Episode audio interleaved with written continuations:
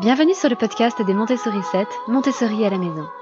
Je suis Anne-Laure Schneider, formatrice Montessori et maman de 5 enfants instruits en famille.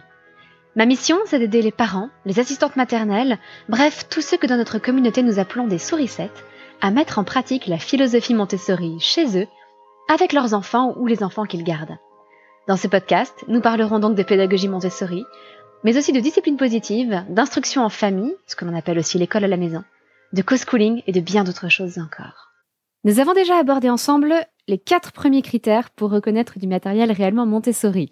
Et si vous ne les avez pas encore entendus, je vous invite à revenir un petit peu en arrière dans les épisodes de ce podcast, puisque nous avons déjà dit que le matériel Montessori avait une taille adaptée à la force et à la taille de l'enfant, qu'il devait isoler la difficulté, qu'il s'agissait toujours d'un matériel concret avec un système d'autocorrection.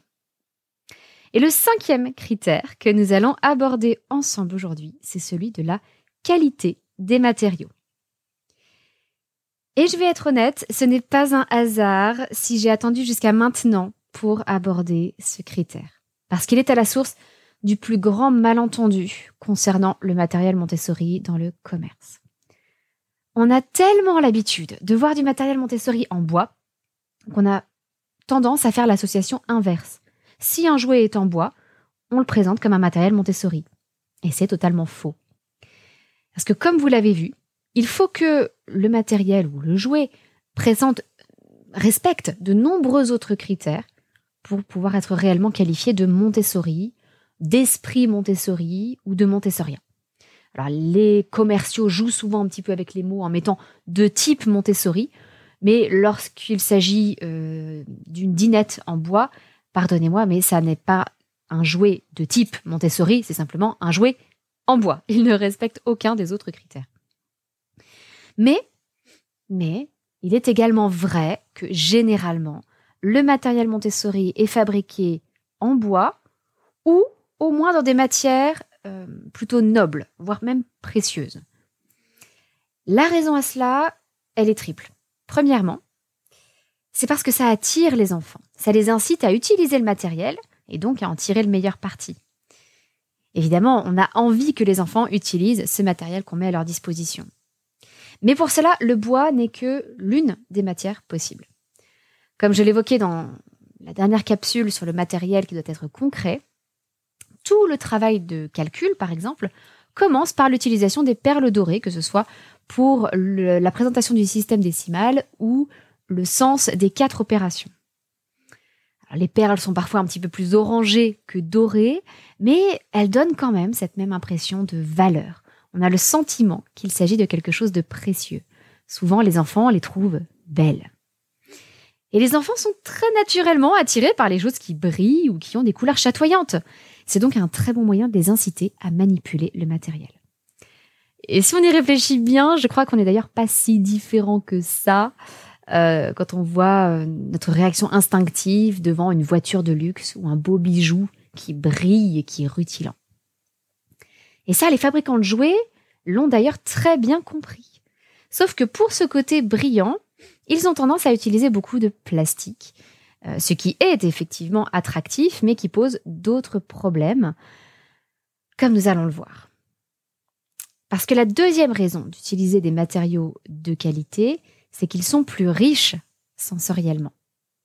Le plastique n'est pas un matériau à bannir nécessairement complètement, mais on le retrouve déjà dans tellement d'aspects de notre vie quotidienne qu'il est bon de proposer aussi d'autres matières à l'enfant. Et puis le plastique, c'est quelque chose de très pauvre au niveau sensoriel. C'est froid, lisse, sans texture ni chaleur.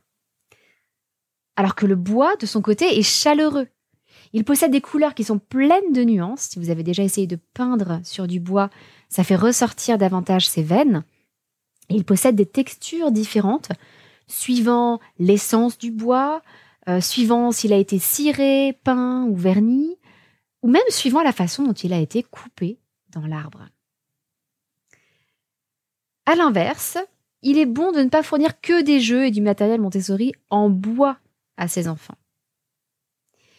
Pensez aussi à l'osier, au tissu, au métal, à la laine, au verre ou à la porcelaine, qui offrent chacun des sensations riches et variées, aussi bien au niveau de la sensation thermique que de la texture, que de la richesse et les nuances de couleurs.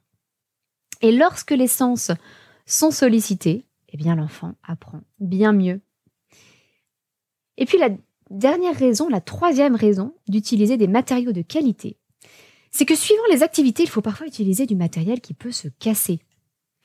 Par exemple, pour le transvasement de graines d'un pichet dans un autre, qui est une activité de vie pratique euh, classique, que l'on peut proposer dès deux ans et demi, il est très important de ne pas utiliser des pichets en plastique. Pourquoi? Parce que si l'on ne confie que des objets en plastique à l'enfant, il n'y a aucun risque qu'il se casse, mais du coup, aucune raison pour lui de faire particulièrement attention. Et je le sais, on est souvent un petit peu crispé quand il s'agit de confier de la vaisselle à des enfants. Pour cette activité, on utilise généralement des petits pichets en porcelaine ou en grès, euh, qui n'ont généralement pas une valeur phénoménale, hein, on ne va pas exagérer. On peut même souvent les trouver en brocante pour un euro, mais tout de même, on hésite un petit peu à confier des choses qui se cassent à des tout petits de deux ans et demi. Eh bien, je vous invite à en faire l'expérience. Si vous confiez quelque chose qui se casse, qui est précieux, qui a l'air fragile à un tout petit et que vous lui dites c'est fragile, il faut faire attention, généralement vous remarquerez que l'enfant va redoubler de précautions par rapport à ce qu'il fait d'habitude. Il y a des exceptions, l'enfant peut être excité, mais c'est une généralité. En ce qui me concerne, j'ai présenté ce matériel des avec des pichets en porcelaine à chacun de mes enfants dès l'âge de deux ans et demi. Et si vous aviez pu les voir porter leur plateau en faisant extrêmement attention et, se retrouver désolés si un pichet avait le malheur de se renverser sur le plateau, euh, franchement, je pense que vous seriez agréablement surpris. Donc n'hésitez pas à en faire l'expérience chez vous, en confiant par exemple à un enfant euh, juste une assiette ou un verre à apporter à table. Alors évidemment, ne choisissez pas la porcelaine de votre mariage ou, un verre en cristal. Hein. Mais si vous avez une assiette basique à laquelle vous ne tenez pas trop et que vous accepteriez de voir casser si par hasard l'enfant faisait preuve de maladresse, tout comme nous parfois nous faisons preuve de maladresse, eh bien tentez l'expérience et vous verrez que nos enfants nous surprennent souvent. Par ailleurs, dans la pédagogie Montessori, nous apprenons toujours aux enfants, en parallèle de ce genre d'activité, comment réparer leur maladresse. Par exemple, si un enfant casse l'un de ces pichets dont je vous parlais, nous allons tout simplement l'orienter vers la pelle et la balayette qui sont à sa disposition et qui sont, rappelez-vous, à sa taille. Donc l'enfant va pouvoir ramasser lui-même les morceaux, évidemment sous notre surveillance attentive, parce que lorsqu'il y a des petits morceaux euh, de porcelaine ou de verre, l'enfant peut évidemment se couper. Donc nous surveillons. Et généralement, lorsqu'un enfant commet une erreur, casse quelque chose et répare sa bêtise par la suite, il s'aperçoit que c'est relativement long. Pour un petit enfant, ramasser tous les morceaux qui peuvent être répandus dans la pièce lorsqu'il casse quelque chose, c'est un processus qui peut prendre 10 minutes ou un quart d'heure, ce qui est très long à l'échelle de l'enfant. Mais bien loin de considérer que c'est du temps perdu, je vous invite à prendre conscience qu'il apprend aussi pendant ce temps-là. L'enfant intègre l'idée qu'il vaut mieux ne rien casser plutôt que de devoir réparer par la suite.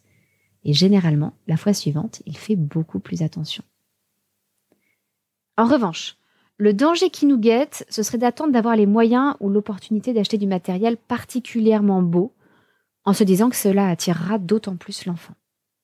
Et je voudrais vous mettre en garde contre cette tendance au perfectionnisme surtout lorsque certains montessoriens jouent un peu les gardiens du temple en jetant l'anathème sur ceux qui n'utiliseraient pas du matériel agréé par l'AMI.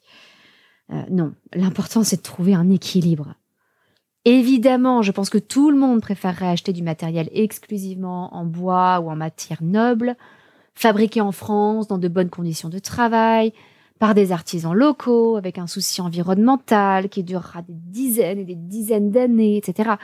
Mais concrètement, si vous n'avez pas le budget pour cela, il ne faut pas que cela vous empêche d'entamer des activités Montessori avec vos enfants, quitte à chercher du matériel en brocante ou d'occasion. Et j'insiste beaucoup là-dessus parce que je vois des parents qui attendent, qui hésitent, qui cherchent le matériel idéal et qui en attendant ne font rien avec leurs enfants qui eux continuent à grandir pendant ce temps-là.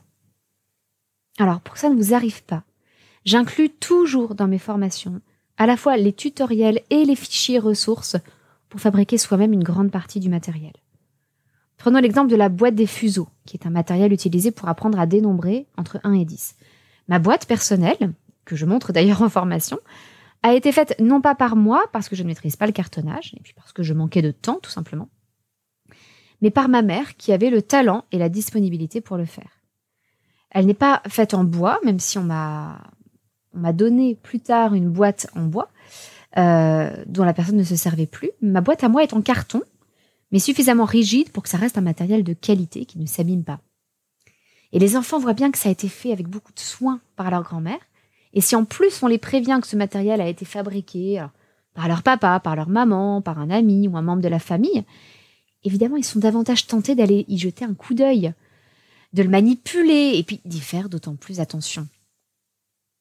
Et la deuxième partie de ce matériel, donc à la fois une boîte euh, pour euh, répartir les fuseaux, il y a aussi une boîte qui contient les fuseaux eux-mêmes. La première boîte est une boîte à casier et la deuxième est une boîte toute simple dans laquelle on met les fuseaux, qui sont des petits bâtonnets en bois, euh, qui, là encore, chez nous, ont été fabriqués maison, par moi-même, à partir d'une grande tige ronde que nous avons découpée aux bonnes dimensions avant de poncer les extrémités de chaque fuseau pour que l'extrémité soit ronde et douce et que les enfants ne risquent pas de se prendre une écharde.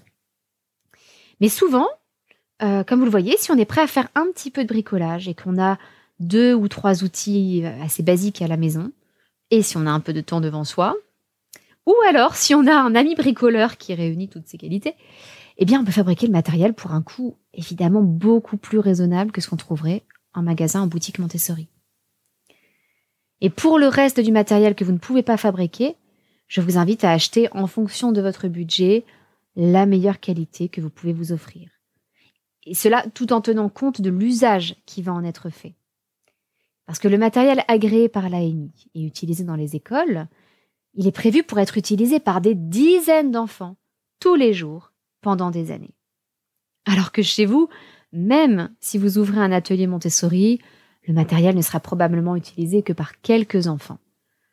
Donc même s'il est moins résistant, il durera suffisamment longtemps pour votre utilisation, et c'est ça qui est important. Mais j'espère tout de même vous avoir convaincu aujourd'hui de l'importance de la qualité des matériaux pour le matériel Montessori, sans pour autant faire l'amalgame Montessori égale matériel en bois. Ça me tient particulièrement à cœur. Euh, donc merci euh, euh, d'avoir été attentif à toutes ces nuances autour de la qualité du matériel. Et puis je vous donne rendez-vous demain parce qu'il nous reste encore à aborder le tout dernier critère pour reconnaître du matériel Montessori. C'est la cohérence de l'ensemble du matériel. Donc à demain, votre petite sourisette, Anne-Laure.